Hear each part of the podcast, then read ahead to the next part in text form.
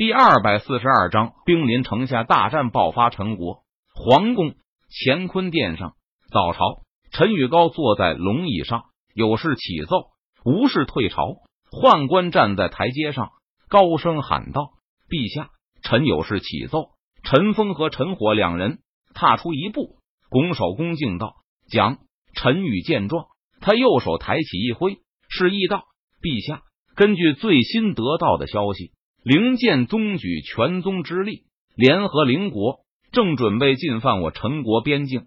如今灵剑宗和灵国大军已经不足我陈国边境先城百里。灵剑宗和灵国大军来势汹涌，我们陈国必须有所反应，否则一旦灵剑宗和灵国大军攻破边境先城，敌人就可以一马平川，直攻我林都。到时候，陈国便危矣。陈峰脸色沉重，他语气肃然道：“陛下，灵剑宗和灵国大军，其中强者无数，更不乏日月境武者和大成期武者。我们陈国恐怕难以抵挡。”陈火也是忧心忡忡的说道：“陈国刚立，强者稀少，其中日月境武者只有陈宇一人，大成期武者更是一个没有。面对来势汹汹的灵剑宗和灵国大军。”陈国那什么去抵挡对方呢？在许多人看来，陈国根本无法抵挡，只有国破覆灭的一个下场。这一战是我陈国的立国之战，我陈国究竟有没有那个实力，在这纷乱的世界中屹立下去，看的就是这一战。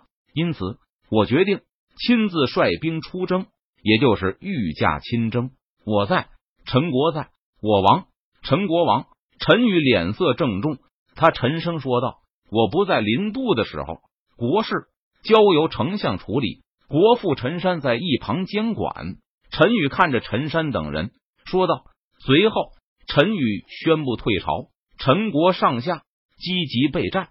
陈宇推行的几项国策深得民心，百姓们有种翻身当家做主的感觉，并且原本贫穷的百姓也逐渐能够吃饱饭、穿暖衣了。所以。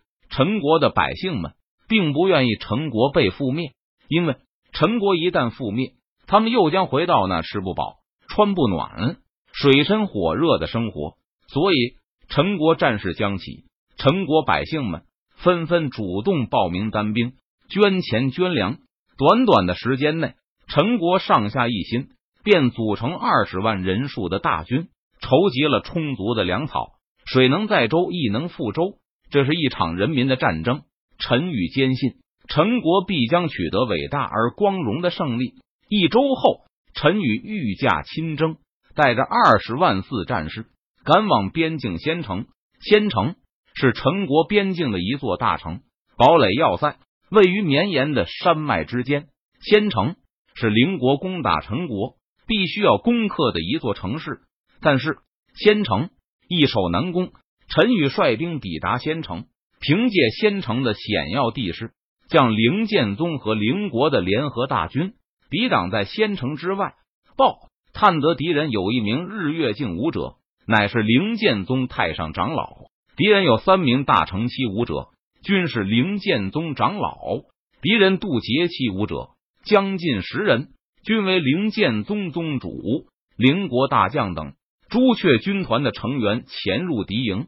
搞的情报，然后传回消息，向陈宇辉报道。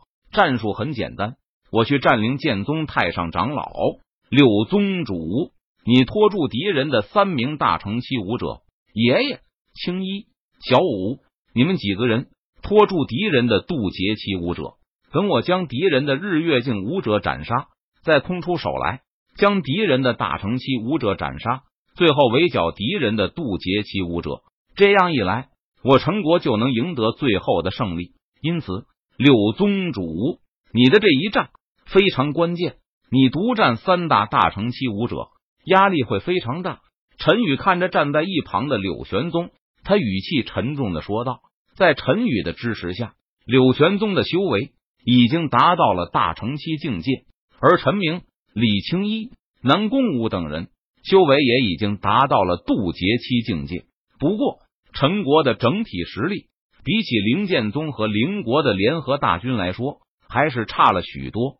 因此，在陈宇斩杀灵剑宗的日月境武者之前，如果柳玄宗无法挡住敌人三名大成期武者的攻击，被敌人斩杀的话，那么战场的局势就会一边倒了。敌人的大成期武者就可以将陈明、李青衣、南宫武等人随便杀死，到时候陈国大军就会一败涂地。即便陈宇斩杀了灵剑宗的日月镜武者，也于事无补了。所以柳玄宗很关键，很重要。陛下，你放心吧，我一定会不辱使命的。柳玄宗脸色肃然，他抱拳向陈宇保证道：“都都都！”这时，仙城外传来震天的号角声，灵剑宗和灵国的联合大军已经兵临城下了，敌人已经来了，我们走。陈宇听到动静后，他带人登上了城墙。只见在仙城外，五十万灵剑宗和灵国的联合大军。如同海水般汹涌而来，灵剑宗和灵国的联合大军将整个仙城给团团包围了起来。